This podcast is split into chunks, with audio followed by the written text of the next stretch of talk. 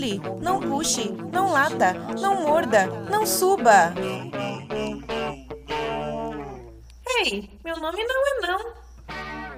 Bom dia, boa tarde, boa noite, pessoal. Olá, ouvinte, tudo bem com você? Você está ouvindo o podcast do Meu Nome Não É Não, que traz resenha de livros e artigos científicos sobre o mundo do comportamento animal.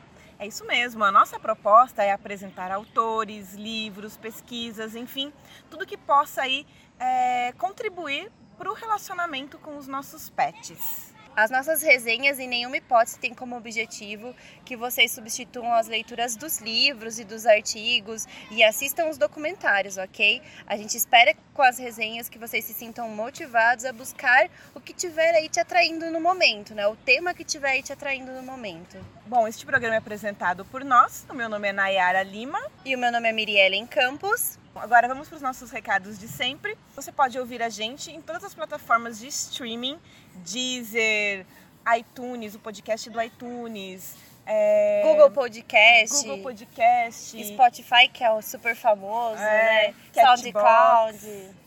O SoundCloud são só os episódios antigos, os episódios novos não estão mais disponíveis. Ah, verdade. Lá você vai então encontrar links e referências para os podcasts das outras plataformas. Bom, mas você também pode nos ouvir online e também fazer download dos nossos episódios no nosso site, né, Nayara? Meu nome não é não.com. Lá também tem sinopses dos nossos episódios, as nossas fotinhas, as nossas informações sobre, as nossas, sobre o nosso profissional, da onde a gente vem, para onde a gente vai. É isso mesmo. A gente também está nas redes sociais. É, para você mandar mensagem, conversar com a gente, é só procurar a gente na nossa página no Facebook, é Meu Nome Não É Não. O nosso Instagram é o arroba Meu Nome Não É Não. E você também pode se comunicar com a gente por meio, através do nosso e-mail, que é o meu nome não é não, arroba gmail.com. Vocês estão ouvindo a gente num ambiente diferente do que a gente está acostumada, porque nós estamos num ambiente super externo. Foi o que deu pra gente, pra gente conseguir finalizar o consenso, que foi aí uma novela e uma saga e uma jornada. Eu acho que é, é praticamente o Game of Thrones do, do mundo do comportamento canino. Pelo é menos essa resenha foi, foi dessa forma pra gente, né, Nayara? Nossa, foi muito. É a saga, mas acho que a gente vai falar um pouquinho sobre o geral do consenso no final desse livro, porque nós chegamos finalmente no último capítulo. Último capítulo de consenso. Então hoje a gente vai falar sobre o capítulo 11, Os Cães do Futuro. Lembrando que o consenso é do John Bradenshaw, que ele é um antrozoologista, ele é especialista em felinos e também em cães, em animais domésticos mesmo, nos né, nossos pets que vivem no nosso cotidiano. A gente já falou também que antrozoologista é um profissional que vai estudar aí a relação humano e animal, né? Uh, ele tem três documentários bem produzidos aí nas mídias, que é o Cats, Cats Diaries, uh, The Secret Cats of... The Secret Life... Não, The Secret... É, A Vida Secreta dos Gatos é. em português, em livre tradução para português. É. Bom, Vamos lá. Secret Life of Cats. É isso. isso. E a gente está com as duas edições do Consenso. Então, uma edição impressa, que é do ano de 2012, que é da editora Record, é traduzida pelo José Gradel e com a revisão técnica do Tomás Spiegel, que é um, é um profissional aí da área também, que é muito reconhecido aqui no Brasil. E a edição do e-book é do ano de 2011, né, Nayara? Isso, em inglês. e dá para encontrar pela Amazon. Vamos lá então, pessoal, para capítulo 11, Os Cães do Futuro. Nesse capítulo, o autor começa nos trazendo que está sobre nossa responsabilidade assegurar que os relacionamentos humano e cão prossiga para um futuro, pois somos os parceiros mais velhos é, aí, né? Nós, cães e, e humanos, somos os, os, o arranjo mais, é, mais velho de parcerias. Devemos trabalhar para compreender essa relação, consciência atualizada, para continuar a viver com essa harmonia, porque até então convivemos em perfeita harmonia com os cães até que se prove o contrário. Essa relação só traz benefícios para toda a humanidade. Os cães ainda trabalham para nós e ainda fazem as nossas tarefas e ainda fazem novas tarefas. Cães são ágeis, inteligentes e capacitam a nossa própria interação com o mundo, pois suas capacidades são superiores às nossas. Lembrando ali dos, das, da cognição canina, né, do olfato, que é tão superior ao nosso. nos trazem benefícios psicológicos por somente estar em nossa companhia. A ciência do século XX trouxe estudos equivocados dos cães em comparação aos comportamentos dos lobos, como a gente já vem falado, né? Mas também estudos que mostram a sua singularidade. E agora, no século XXI, temos a oportunidade da nova ciência em estudar bem-estar dos animais, aprendizagem e cognição canina. Sabemos muito, muito mais nesse começo de século do que o mesmo período do século passado. E estamos aprendendo cada vez mais. E é, fica meio óbvio, né? A informação cada vez tem mais acesso ao grande público. O primeiro, os cães são canídeos, não se comportam como lobos. Segundo, a capacidade do cão se vincular ao humano é igual na natureza.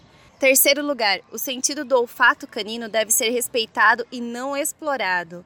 E ele é muito sensível e muito mais sensível no, do que o nosso, né? E a, e a ciência está aí, né, para ser usada, como o Joe vem falar para a gente nesse capítulo. No treinamento foi onde a nova ciência sobre os cães encontrou muita resistência, como temos vistos até nos dias atuais. E o John nos traz algo que é muito comum quando falamos em metodologias de treinos. Existem muitos ataques egocêntricos entre os treinadores e profissionais na área de comportamento. Ainda muita gente praticando crueldade e falando sobre adestrar cães. E a ciência nos traz que existem métodos e treinamentos diferentes e que não são nada cruéis com os animais, que efetivamente vão é, trazer resultados, digamos assim, concretos. O que a metodologia atual nos traz e a qual aqui o meu nome não é não também vem defendendo, que é impossível em qualquer regime de treinamento preservar os cães de todos os sentimentos negativos. Isso é claro. Eles precisam passar por algumas frustrações para também terem aprendizado. Porém, podemos não adicionar nenhum aversivo para que o aprendizado aconteça. Aliás, sabendo que os cães têm suas capacidades cognitivas tão evoluídas, como podemos banalizar a compreensão deles ao que esperamos dos seus comportamentos? Claramente existe um abismo entre o ideal e a realidade de ter um cão mas a compreensão adequada das técnicas de treinamento, bem como a natureza da espécie que levamos para nossa casa, produzirá uma relação com boas perspectivas. Neste ponto que entra a opinião do Joe, quando ele nos diz que para um novo para um dono novato, aliás, escolher um treinador deve ser algo muito difícil. E que a solução seria colocar padrões universais para treinadores de cães. E regulamentar a indústria de treinamento de cães será essencial para melhorar a qualidade de vida dos cães do século XXI. Eu não sei se vocês concordam com isso, mas é algo um pouco polêmico, né, Nayara? É mesmo. E inclusive ele vai detalhando, né, Mi, os tipos de treinadores. Os treinadores que são mais voltados para aversivo e que usam é, essa questão da lei, aquela, aquele mito da dominância. Os treinadores que não, eles usam as duas técnicas. E os adestradores que rejeitam qualquer técnica que possa gerar frustração. Então é legal ver aí as, as formas como que ele vai classificando e explicando sobre o treinamento e sobre esse universo dos, do adestramento. E uma coisa que eu concordo com o Joe é quando ele nos traz que deve ser muito difícil mesmo para um dono entender as técnicas de treinamento, né, entender qual seria a metodologia ideal para ser aplicada uhum. com o seu cão eu faço uma comparação sem antropomorfizar, mas tipo o pai escolhendo a escola para o filho, né? Ou Sim. tipo você escolhendo a melhor universidade para você estudar, né? A gente é. só sabe depois que a gente está dentro daquele processo, por mais que a gente pesquise muito. É, mas, por outro lado, eu, Miriellen, eu não concordo com a especificação para treinos. Eu concordo numa dinâmica de que capacite profissionais para realmente trabalharem com, com o treino, né? Uhum. Mas não uma regulamentação, tipo uma graduação para treina, treinadores. Eu acho que isso vai um pouco além, né? Trazer uma, uma graduação para treinadores. Acho que um bom treinador ele é um bom psicólogo, ele é um bom educador, ele é um bom biólogo, ele é um bom zootecnista.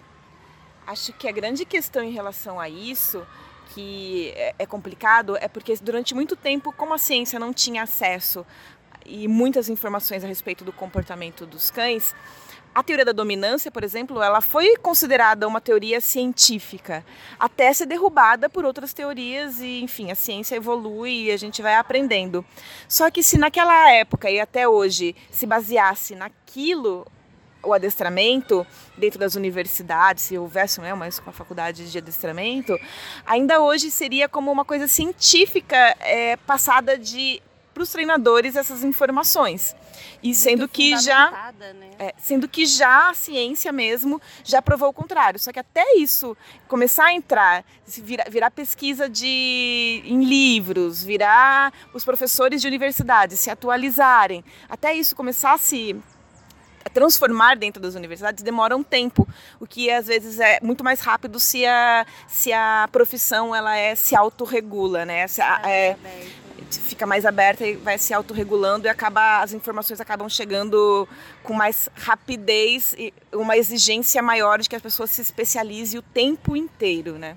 Bom, eu acho que esse capítulo, o que ele o que ele traz principalmente, acho que ele finaliza bem, né? Ele traz muitas reflexões filosóficas para gente, muitas questões sobre ética, sobre, né, a nossa responsabilidade em relação aos cães. É um capítulo mais curto e também não tem tantas informações, então a gente acaba trazendo também agora essa resenha ela acaba sendo um pouco mais curta também por conta disso.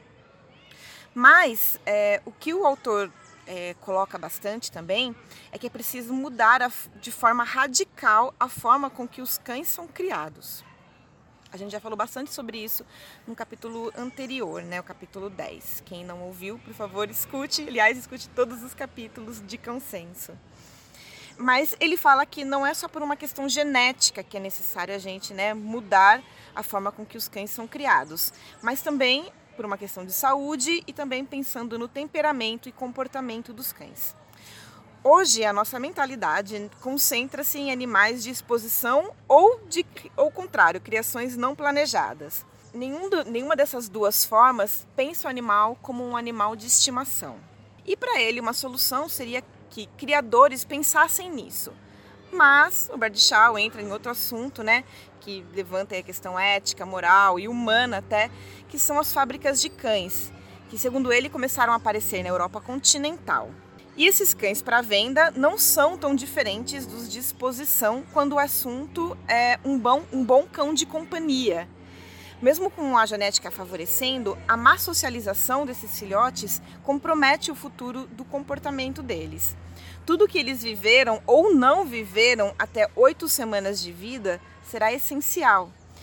Financeiramente, o Bradshaw diz que não é um bom negócio vender cães num mercado aí de de cenário ideal, né? Os cães bem tratados, bem alimentados, uma boa socialização, uma boa convivência com a mãe, a mãe sendo bem, né, tendo uma gravidez ali, uma gestação Tranquilo. saudável, tranquila. Então, tudo isso torna a venda de um animal muito cara.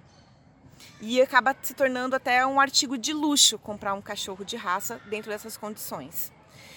Mas que para ele diz que para que existam mais cães de raça vivendo em bem-estar, para ele é preciso incentivar criadores entusiastas. Então, que tenha mais criadores em pequena escala. Não apenas um criador em larga escala, mas vários criadores em pequena escala. E que são aqueles criadores que, que criam os cães dentro das próprias casas e não em canis. São eles que, com o conhecimento certo, segundo Bradshaw, poderão desenvolver crias com o melhor potencial para ser cães de estimação. O autor diz que não será a alteração genética que irá salvar o bem-estar dos cães. Nas palavras dele, entre aspas, o que se precisa fazer, então, é reconhecer esse papel como a função principal do cão e tirar a iniciativa das mãos daqueles que entendem os cães como meios para ganhar prêmios e ter lucros, seja na pista de exposição ou no teste de trabalho. Então ele vai falar aí sobre o nosso, o nosso compromisso né, em relação aos cães. Realmente se fala, muitos estudos comprovam que os cães, eles, eles precisam, logo ao nascimento, ali na terceira semana de vida, eles precisam do contato da mão humana, né? A se habituar com os cheiros e o manejo humano, mesmo eles ainda precisando tanto da mãe canina, uhum. né? E esse seria mesmo o cão ideal para se estar no, novamente, né? Porque daí depois de um, de um tempo, quando ele desmamar, ele vai para casa do, do humano definitivo, entre aspas. Uhum. E aí seria um, um, ótimo meio de já se habituar o animal àquele contato e ter bem-estar na companhia do humano, né? Começar nesse período aí em que ele ainda tem a proteção da mãe. E não é o que acontece, né? Geralmente eles são criados no canil fechado, com o humano é. que vai lá e coloca comida e água para a mãe. É. E aí depois os filhotes são vendidos vendidos com 45 dias. Ficam em exposição numa, numa gaiola ou numa sala de vidro, né? Uma sala num ambiente. É, uma vidro, gaiola de vidro, é. né? E, e, também, como você mesmo disse, estar com a mãe, estar com os manos, mas também tem um enriquecimento ambiental ali, né? Tem até alguns, alguns criadores que eu já ouvi falar que trabalham com enriquecimento ambiental desde pequenininho, desde filhotinho e vão desenvolver enriquecimento ambiental, fazer, fazer a socialização com outros animais, como gatos, vão também é, oferecer jogos e estímulos mentais para realmente esses cães se desenvolverem da melhor forma possível. E é isso que o Bradshaw nos coloca. E que isso é realmente o bem-estar, né? É, com certeza. Sobre a genética, ele ainda conta que um bilionário chegou a clonar a cachorra dele e ele questiona se isso realmente ele estava clonando só a aparência ou realmente ele clonaria, ele conseguiria clonar a própria cachorra, porque a gente já sabe que muito do que é um cachorro vem da sua experiência, né?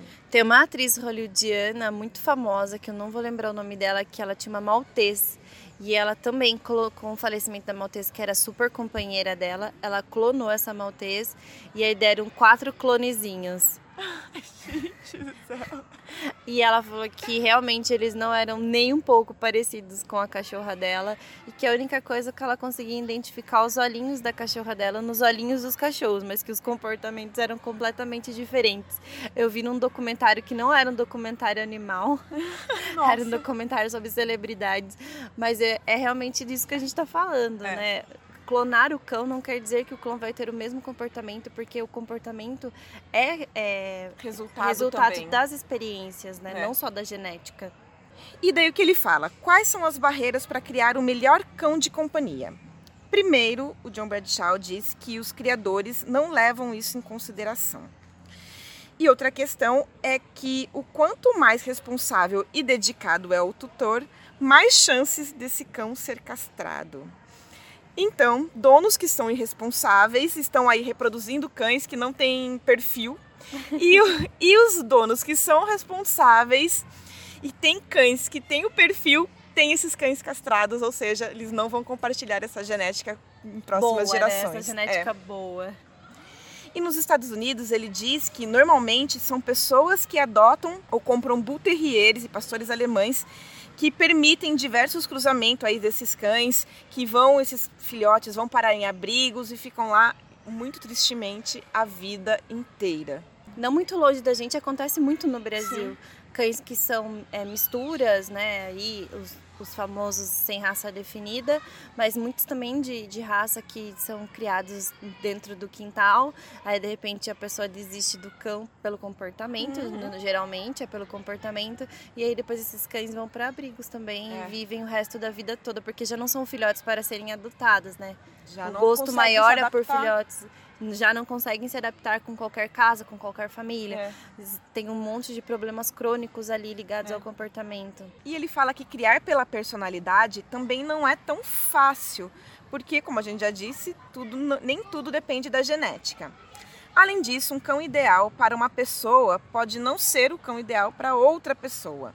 E ele dá o exemplo de que, por exemplo, homens tendem a preferir cães energéticos e leais e as mulheres os calmos e sociáveis mas a maioria, de uma forma geral, gosta de cães de companhias que, entre aspas, amigáveis, obedientes, robustamente saudáveis, fáceis de controlar, controlar seguro com crianças, facilmente treináveis em, em, casa e capazes de mostrar afeição por seus donos. Também pode ser bom que esses cães gostem de carinho, até para liberar toda aquela ocitocina que a gente já ouviu falar e já falou bastante dela também por aqui.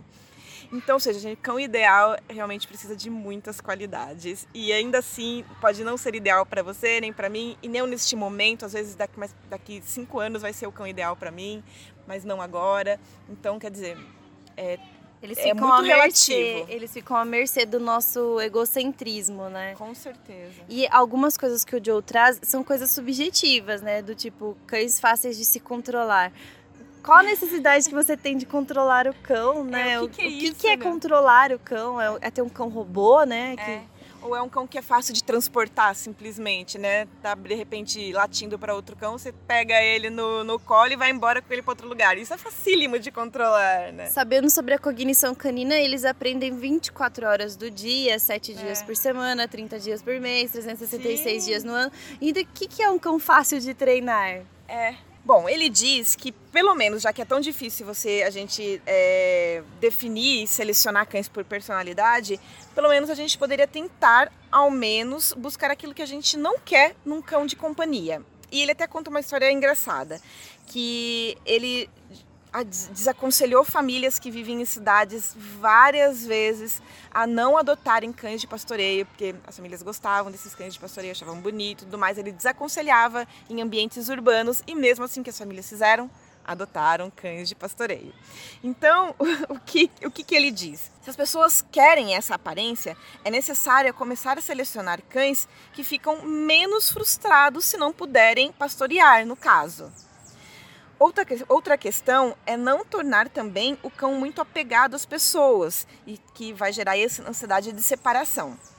Ele coloca ainda que queremos que os cães fiquem inativos por três quartos de suas vidas, ou seja, é muita coisa e é muita exigência. E o Bradshaw finaliza de uma maneira muito bonitinha, dizendo que os cães vão precisar da nossa ajuda e toda ajuda que nós pudermos dar, tanto cientistas quanto tutores, entusiastas.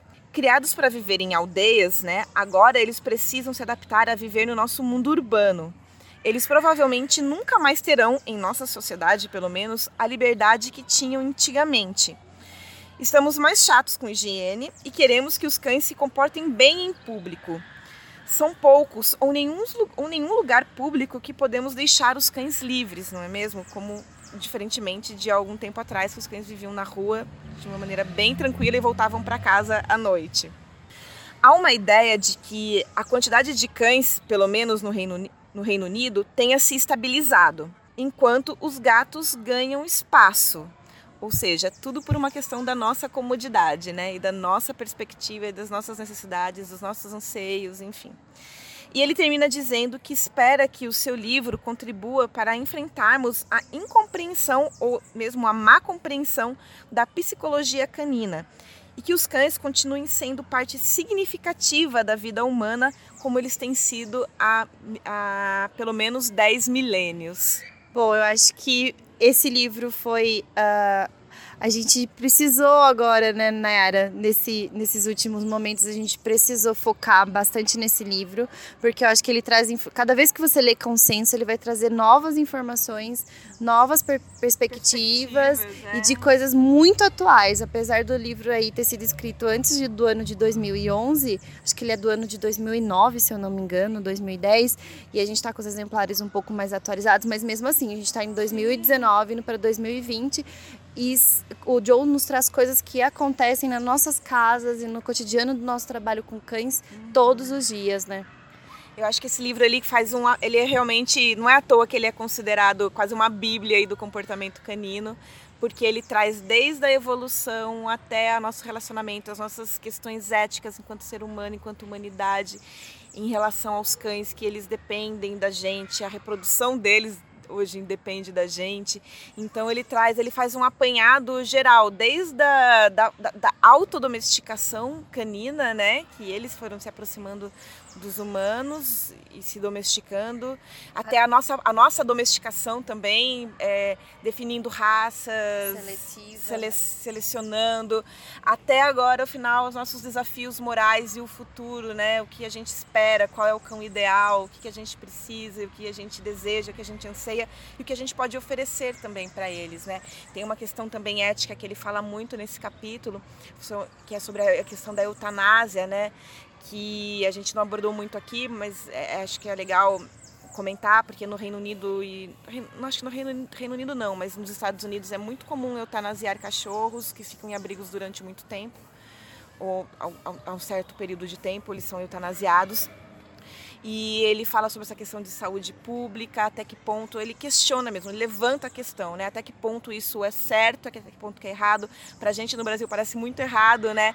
Mas se a gente pensar que cães abandonados também vão ficar doentes e vão morrer à própria sorte, então ou então cães e abrigos vão ficar super Sozinhos lotados, pra pra, sozinhos para sempre, num lugar super lotado. Qual é o bem-estar que esses cães estarão vivendo, né? O que, que, é, estarão uma prisão a vida inteira sem ter feito nada, né? Mas então ele levanta realmente, realmente essa questão pra gente e eu acho que é um livro muito importante, eu acho que para o comportamento canino. E a gente já está lendo alguns livros, e a gente tem outros livros aí, né? a gente já leu alguns livros, a gente tem outros livros aí em perspectiva para ser lidos, mas é, o consenso ele, eu acho que ele abriu uma porta assim para essa, para esse mundo, esse universo canino e, e numa linguagem que apesar de ser bastante técnica, é possível que tutores e outras pessoas leigas leiam e consigam compreender, né? Eu ainda coloco que o Consenso não é o primeiro livro para um tutor leigo que tá pegando o cãozinho agora a ler. Eu não acho que ele seja um, um livro para esse momento, mas ele é um livro que realmente a cada parágrafo você consegue extrair três ou quatro informações muito importantes só daquele parágrafo.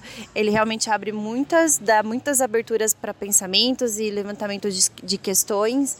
Eu realmente acho ele um livro muito importante. As notas que se tem nesse livro, elas são muito, é, elas trazem fundamentos teóricos e científicos, trazem uma, ele traz uma bibliografia muito extensa e ele também traz quadros de explicações como sinais de calma na perspectiva dele, mas que são é, óbvios, que são muito parecidos com o da Trudy Rugas, né? Que ele também é um estudioso da- dos sinais de calma. Então, acho que é isso, pessoal. Acho que o consenso foi o nosso divisor de águas, porque eu e a Nayara temos alguns recadinhos para passar. O primeiro de todos é que o podcast entrará em férias. O podcast. É.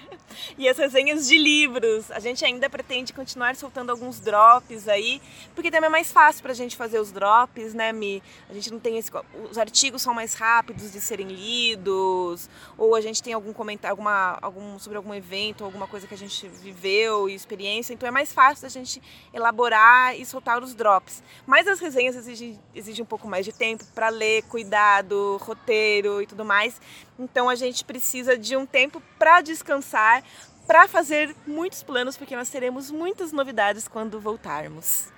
Nós temos então planos de, de cositas que o meu nome não é não quer trazer para os nossos ouvintes, que a gente quer agradar mesmo as pessoas que estão compartilhando com a gente esses momentos, que nos elegem para estarmos presentes no seu dia, pelo menos aí 30 minutinhos, 40 minutinhos. Então, na próxima semana, na próxima semana não, daqui três semanas, né, Nayara? A gente volta no dia 17 de novembro com um livro super especial. né? É um livro, né? Ou é uma revista? É um, livro. É um livro super especial que foi lançado agora, Em 2018. em 2018, não é de 2019? Foi lançado em 2019, mas escrito em 2018. Ah, então tá, lançado em 2019 e escrito em 2018. E que não é, não será sobre cães, olha só. Oh! Nós iremos resenhar Gato, um Deus para chamar de seu, do Guilherme Castelar. Esse, esse livro está nas bancas. Se você quiser comprar, ler e acompanhar com a gente nos podcasts daqui um mês, quando a gente voltar, esteja convidado a fazer isso, que vai ser muito legal poder trocar e conversar e de repente se você, se a gente conseguir se encontrar, fazer um podcast junto, fale pra gente se você estiver lendo e a gente combina alguma coisa. É, a gente vai sair um pouquinho do mundo cão para entrar no mundo dos felinos. Braden Shaw aí já deixou um gostinho de quero mais, já falando pra gente que eles são os, os eleitos do próximo século, entre aspas, né? Que a, a população de felinos tem aumentado, a gente sabe disso, né, Nayara? E cada vez mais eles estão mais presentes nas nossas casas, tirando aí espaço até dos cães, é, que muitas vezes eram, era, eram os eleitos, né? Então é isso, pessoal. Próximo livro, próxima resenha. Gato, um Deus para chamar de seu. É uma produção e distribuição também da revista super interessante. Interessante, é. Da E editora Abril, se eu não me engano. isso da editora Abril. acho que é isso. É, nesse projeto de férias também, fique ligado que a gente vai lançar o nosso novo logo e novas artes e que vai ser muito legal, tá muito lindo. Foi a Maria Luziano, que é uma artista aqui de Piracicaba, da nossa cidade, que fez.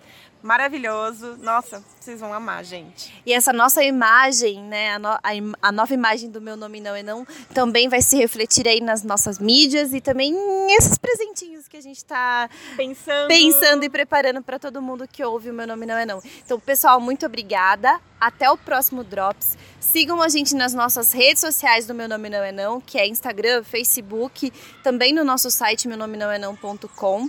Não esqueça de assistir todos os drops e resenhas, vocês têm bastante material para estudar. 35 coisas, 36, é, 36 podcasts, pelo menos. 36 episódios para acompanhar, então tem muita coisa para estudar.